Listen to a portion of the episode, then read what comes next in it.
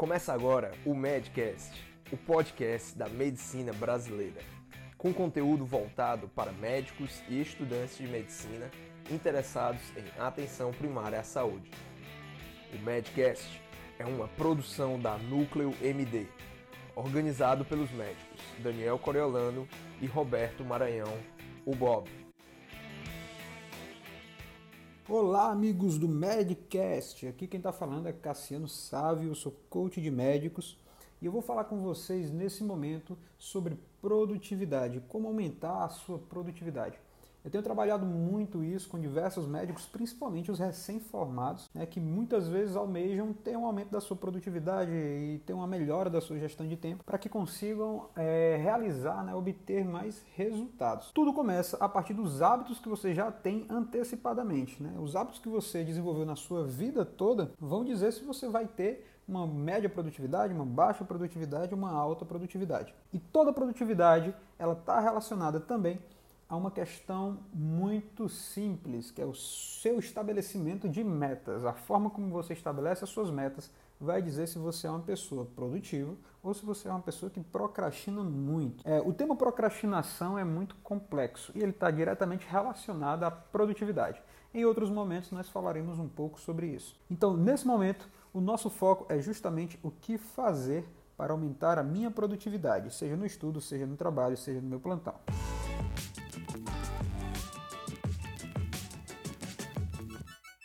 Primeira coisa, sempre que o indivíduo quer gerar mais resultados, ele estabelece metas, né? metas a curto prazo, metas a médio prazo e metas a longo prazo. E dependendo do tempo estabelecido para cada meta, o planejamento ele vai ser menos ou mais estruturado. Contudo, o que, que a maioria das pessoas fazem, principalmente o que, que a maioria dos médicos fazem? O estabelecimento de metas de um médico, normalmente, pela experiência que eu tenho nos últimos dois anos e meio trabalhando com esse profissional, é muito simples, muito rápido, muito objetivo e pouco trabalhado. Então, se você construir metas dessa forma, obviamente a sua produtividade vai ser mais baixa e neste momento você vai entender o porquê. Quando você estabelece uma meta gigantesca e você não consegue cumpri-la, você vai gerar um gatilho chamado frustração. E dentro do estudo das emoções, é, que são sete emoções universais, e uma delas é a tristeza, um dos gatilhos da tristeza é a frustração. E a frustração ela tem um imenso pico de intensidade e é uma dos gatilhos que mais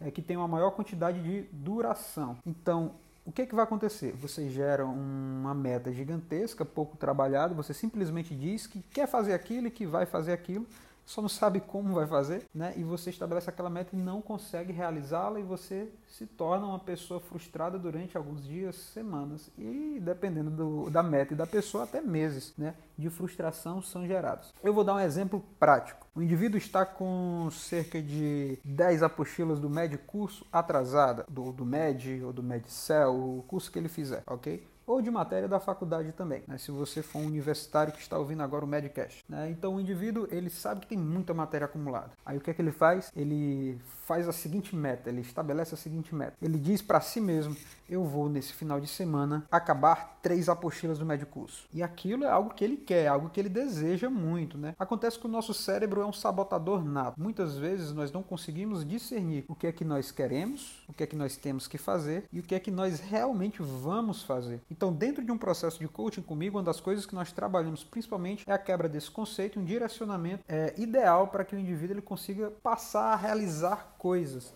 Né? Então, a primeira determinação e o discernimento que deve ser criado é o que é que eu quero, o que é que eu tenho que fazer, o que é que eu vou fazer realmente. Então, quando você diz que vai fazer três apostilas do médio curso no final de semana, eu não duvido que você consiga. Você pode sim fazer três apostilas do médio curso no final de semana. É algo comum de se ver? Não. Você vem fazendo? Não. Até porque se você fizesse três apostilas em um curto espaço de tempo, você não teria mais de dez apostilas atrasadas, não teria um conteúdo da sua faculdade atrasado. Então o que, é que o indivíduo faz? Ele estabelece essa grande meta. E ele chega no primeiro dia, onde ele vai começar a realizar a sua meta, ele entra em ação, ótimo. E na sexta-feira à noite ele começa seus estudos. E ele pega a primeira apostila e começa. Ele vai dormir cerca das 23 horas da noite, chega meia-noite, e ele vê que está cansado e ele estudou cerca de 10, 15 páginas. Espera aí, essa apostila tem cerca de 55 páginas, né? então hoje ele não vai conseguir terminar. De manhã ele acorda cedo no dia seguinte e come alguma coisa, toma um banho e vai fazer, continuar a apostila que, tá, que ele estava estudando antes. Né? Só que ele quer aprender, ele não quer fazer a apostila por fazer, somente para terminar. Ele quer entender aquilo, porque ele sabe que vai ter uma prova de residência no final do ano,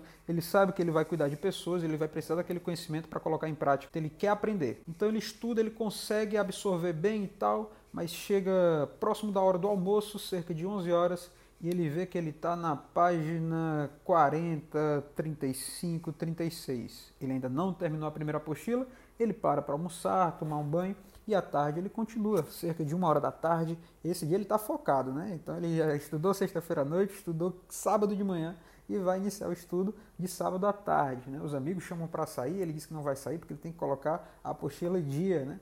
Então, não sei se você, meu caro, é essa pessoa, né? Mas vamos lá.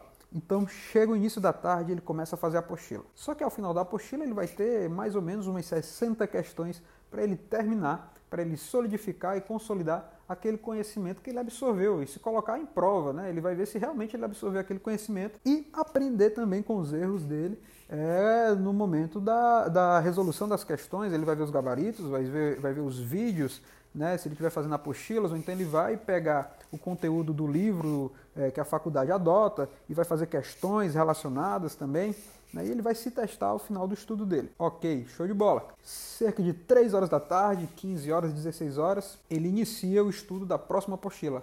Acontece que ele já está um pouco cansado e ele toma um tempinho para descansar. Então ele pega um pouquinho de tempo para descansar e ele vai começar o estudo da próxima apostila uma hora depois, 40 minutos depois mas a produtividade dele já está um pouco baixa. Né? Ele passou Maia quase basicamente um dia estudando direto, sem parar. O nosso cérebro ele gasta né, cerca de 20 a 25% da energia do nosso corpo, da glicose. Ele consome mais ou menos isso, né? O órgão que mais consome glicose do nosso corpo, você sabe disso, né? Então, ele já vai estar um pouco debilitado, digamos assim. Chega o período da noite e ele está caminhando lentamente, ele está engateando ainda na segunda apostila, ele não consegue passar da página 10, ele está cansado.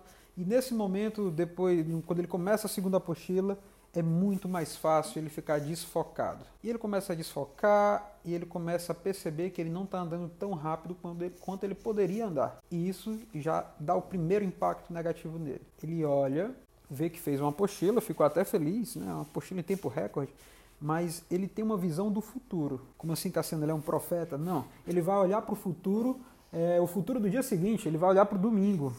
Né? Ele vai olhar e vai ver, e ele vai perceber que ele não vai conseguir terminar as três apostilas a tempo. Ele vai ver que o, o tempo que ele precisa seria mais ou menos até segunda, ou terça, ou quarta, para ele terminar bem, consolidar bem o conhecimento. Talvez ele termine duas apostilas. Com muito esforço, talvez ele termine duas apostilas. E o que é que vai acontecer? Antes de ele iniciar a segunda apostila, ou no início da segunda apostila, essa percepção de que não vai dar tempo, que eu acredito que todos vocês já tiveram, essa percepção de que não vai dar tempo, é, vai fazer com que ele se desmotive. Ele não vai ter motivação para iniciar, é, para continuar o estudo dele. Então ele decide descansar, o YouTube se torna mais prazeroso, é mais chamativo, aquele convite para sair se torna até plausível, né? o domingo descansando de manhã talvez seja mais interessante, porque ele não tem mais motivação, já que ele na cabeça dele ele já começa a perceber que a meta foi grande demais. E o que é que começa a gerar nele? Um negócio chamado frustração. Né? Quantos de vocês já não ficaram frustrados por estabelecer a velha meta do feriado? Né? Eu tenho um feriado de 4, 5 dias, eu vou estudar demais pega os livros, separa na, na mesa e não estuda nem 20 páginas direito. Né? Então, mas por que isso? O gatilho que você gerou na sua mente te desmotivou. Né? Então, o que é que você tem que fazer? Se esse indivíduo que estudou né, uma apostila e início da segunda tivesse estabelecido, por exemplo, a, a seguinte meta, né? eu vou estudar uma apostila, uma apostila apenas, no meu final de semana. Esses três dias eu vou terminar uma apostila. Ele inicia na sexta-feira. Ele começa na sexta-feira com todo o gás, no sábado, e ele termina a primeira apostila no mesmo período, cerca de 15, 16 horas do sábado.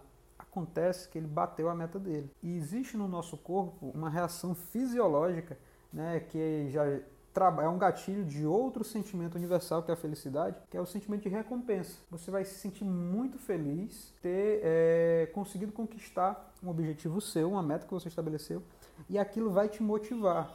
Então o que é que vai acontecer? A partir daquele momento você vai você vai olhar para a próxima apostila com outros olhos, você vai estar motivado, você vai pensar, caramba, já terminei uma, então minha meta está feita, né? eu posso até sair, me divertir um pouco e depois voltar e fazer a outra, então eu vou fazer a outra logo, não vou sair para me divertir, já que eu fiz a primeira, eu vou agora tentar fazer a segunda de hoje para amanhã, talvez eu consiga, talvez pelo menos metade, mas já vai ter é, mais caminho andado. Ou seja, o que, é que eu quero dizer com isso? Muitas vezes nós, nós estabelecemos metas que nós queremos realizar e não metas que nós vamos realizar. As mini metas elas têm um potencial de resultados muito, mas muito maiores do que metas grandes, é, gigantescas que você estabelece para si. O indivíduo chega para mim e diz: é, Cassiano, eu não consigo ler um livro porque eu não tenho tempo. Não consigo ler nada além da medicina. Aí eu olho para ele e pergunto: Você tem 10 minutos por dia livre? Ele tem. Pois nesses 10 minutos livre, leia cinco páginas de um livro, uma mini meta. Dentro de alguns dias, talvez um mês, né, dois meses, dependendo do livro também, ele termine um livro, dois livros. No final do ano, ele tem lido sete livros. Se ele tivesse estabelecido é, uma meta gigantesca, logicamente ele não iria cumprir. Então, muitas vezes, os 20 minutos que você faz são muito maiores do que as 4 horas que você não fez, ok? Então, essa é a mensagem que eu quero deixar para você que está com matéria atrasada, que quer aumentar a produtividade. Tenha a percepção e o discernimento de saber o que você vai fazer realmente com o tempo que você tem, ok? Lembre-se, o seu cérebro vai tentar te sabotar. Querer fazer não é fazer. ok? Saiba diferenciar as duas coisas e estabeleça mini metas, metas pequenas que são mais tranquilas, mais fáceis de serem feitas. Comece realizando essas mini metas e depois você pode estipular metas um pouco maiores, mas somente depois de realizar as mini metas, ok? Então, um grande abraço a todos. Foi um prazer conversar com vocês hoje né? e continuem ouvindo o Medcast. Né? E me acompanhem também no Instagram. Qualquer dúvida, se vocês quiserem entrar em contato comigo, pelo Instagram eu estarei disponível também. É só acessar arroba Cassiano Sávio Oficial. Um grande abraço a todos, foi um imenso prazer. Então, valeu, até mais. Termina aqui mais um Madcast, uma produção Núcleo MD.